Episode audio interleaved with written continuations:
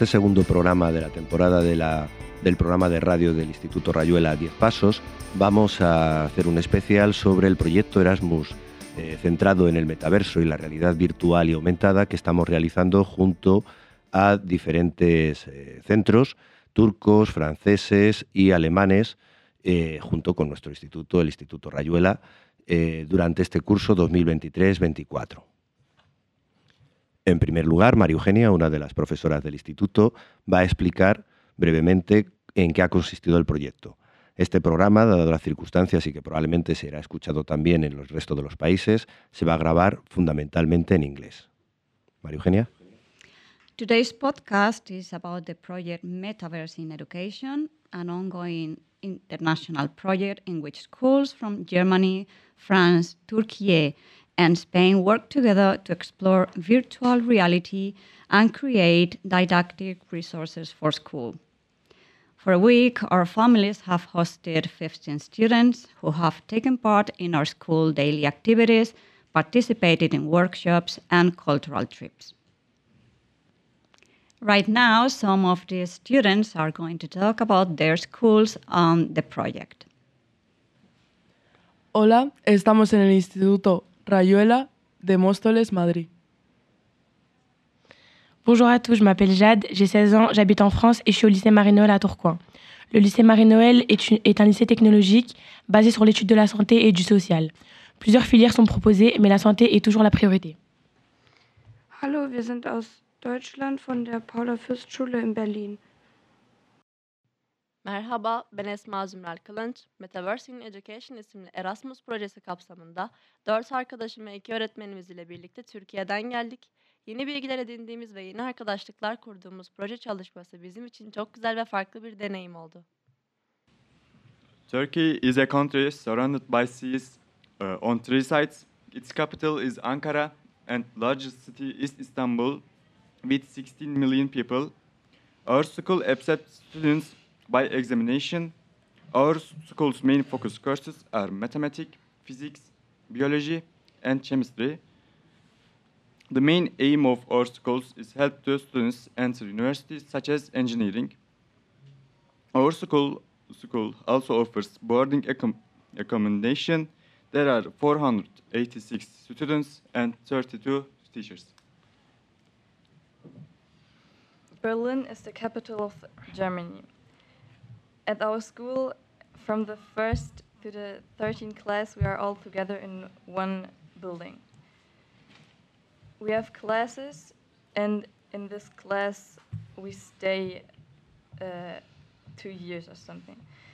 Um, the school starts at 8, and there's more than 1,000 students.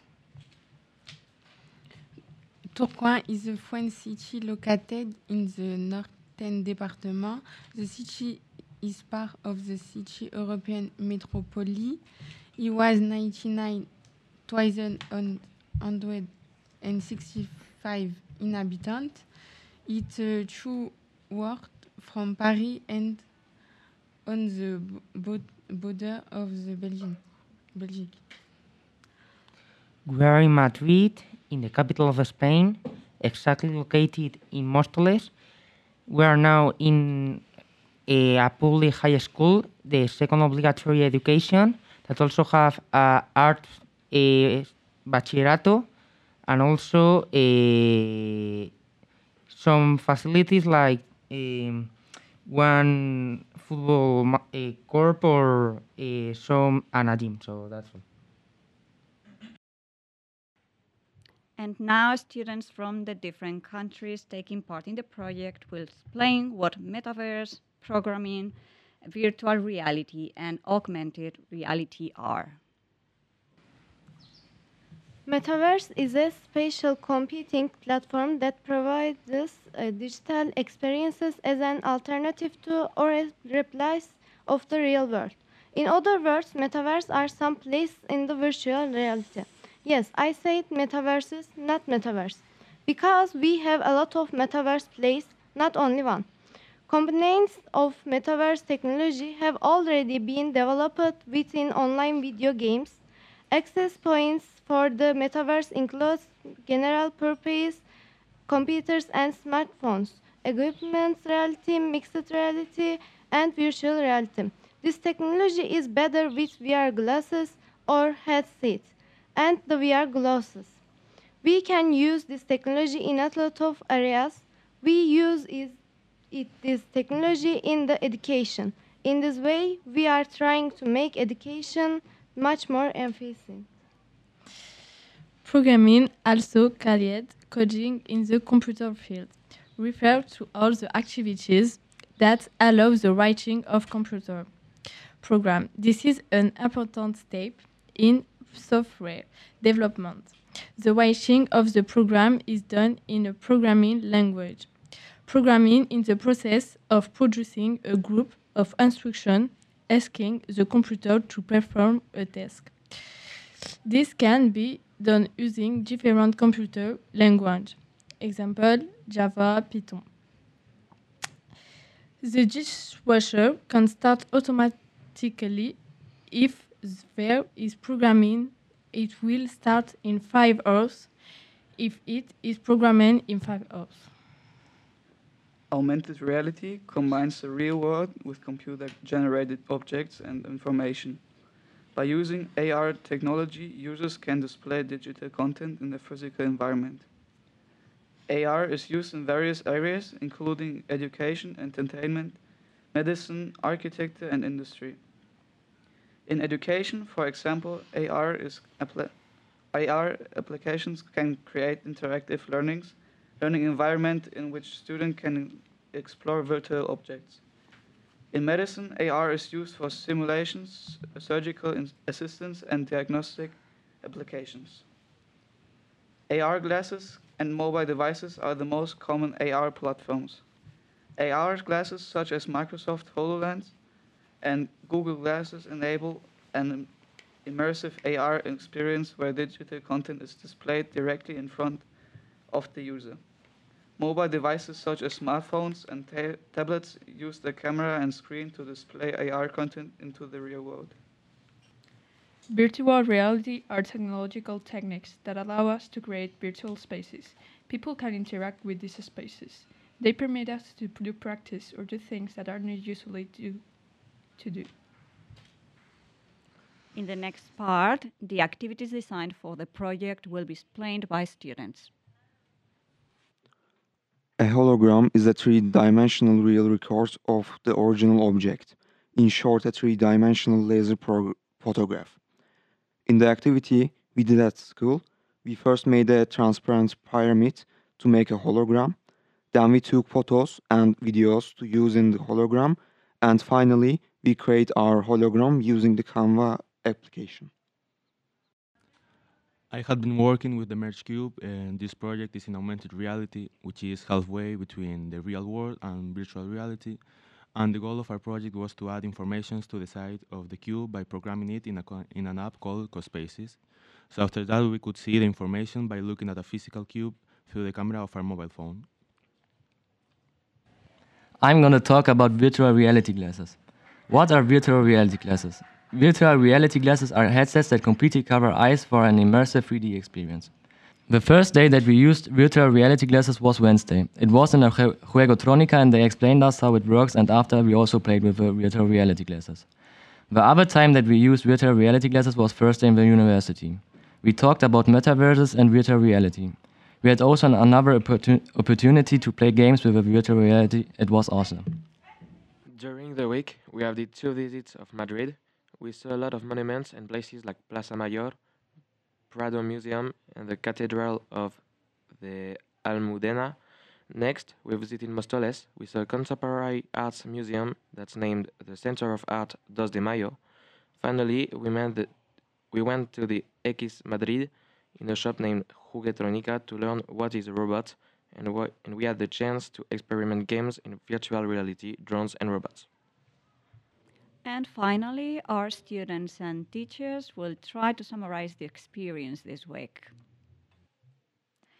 We shared many memories together. We created a virtual environment in our application called CoSpace and experienced augmented reality with Merge Cube at the same time. Thanks to our teacher, we had the uh, we had the opportunity to go different parts of Madrid and spend time there. We met different people and learned to use block-based codes by using the CodeSpace application with VR cameras. I would like to thank my teachers for all of them. I'm so grateful to my host and her family for hosting me, and I would like to end my words by commemorating the death anniversary of Atatürk, who founded our republic and emblazoned us to access all opportunities, and who has also our first president. Members of the rising new generation, the future is yours. The republic has been founded by you. It is up to you to guard and exalt it. We, the Germans, arrived on Sunday at 12 a.m.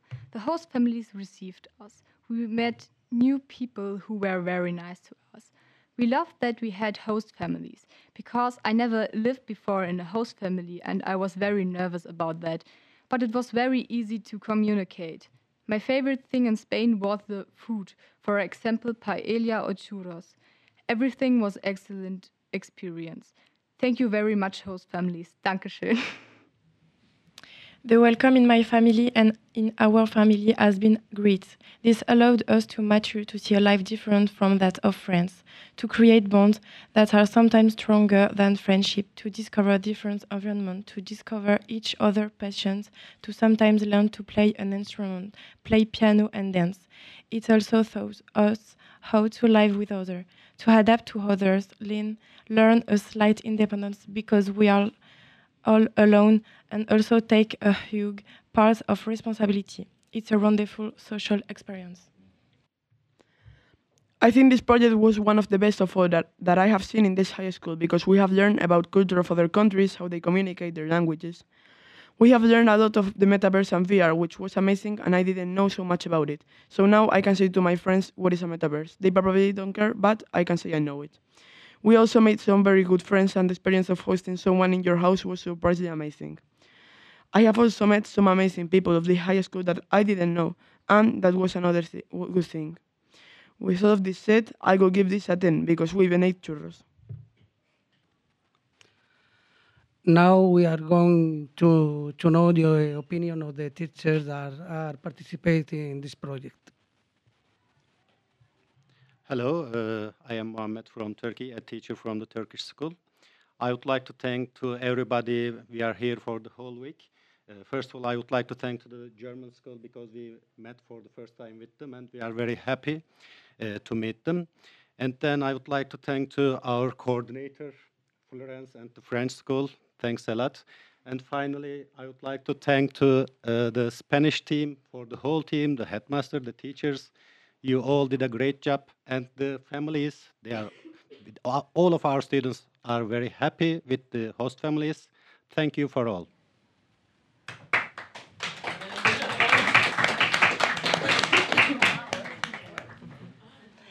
Hello, I am uh, Florence from the French school. Uh, I think for our students it's a great opportunity to meet each- other, to see how each others live in Spain, in Berlin, in uh, Turkey. Uh, I also want to thank all the Spanish families that um, uh, welcomes our students. They had a great week, really, and uh, we learned a lot about metaverse. So thanks to the Spanish schools who organized everything, it was very well. Thank you so much.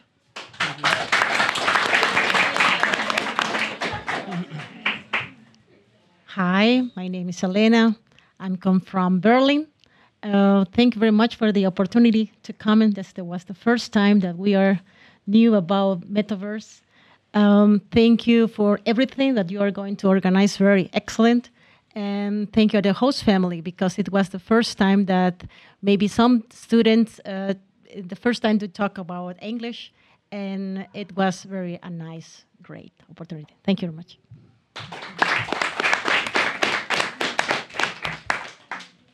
Um, finally, I, I only uh, want to thank you to all of us students and teachers for your excellent attitude in order to participate in the activities. Even singing, I know is difficult, uh, so thank you very much. Uh, I hope you enjoy uh, with all all the, the activities that we do. Thank you.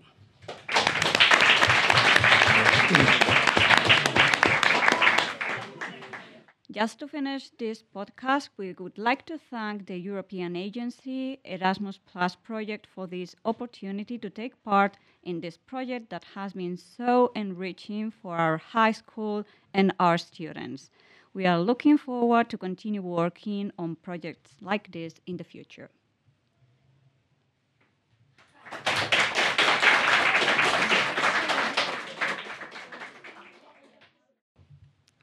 Finalizamos el programa de nuevo agradeciendo al proyecto Erasmus Plus financiado por la Unión Europea esta oportunidad para que desde diferentes países podamos trabajar en proyectos de forma conjunta, eh, aprendiendo los alumnos a conocer diferentes culturas, a respetar diferentes culturas y sobre todo que también los profesores tenemos la oportunidad de conocer diferentes formas de aprender, de enseñar y de trabajar en diferentes sitios. Hasta pronto.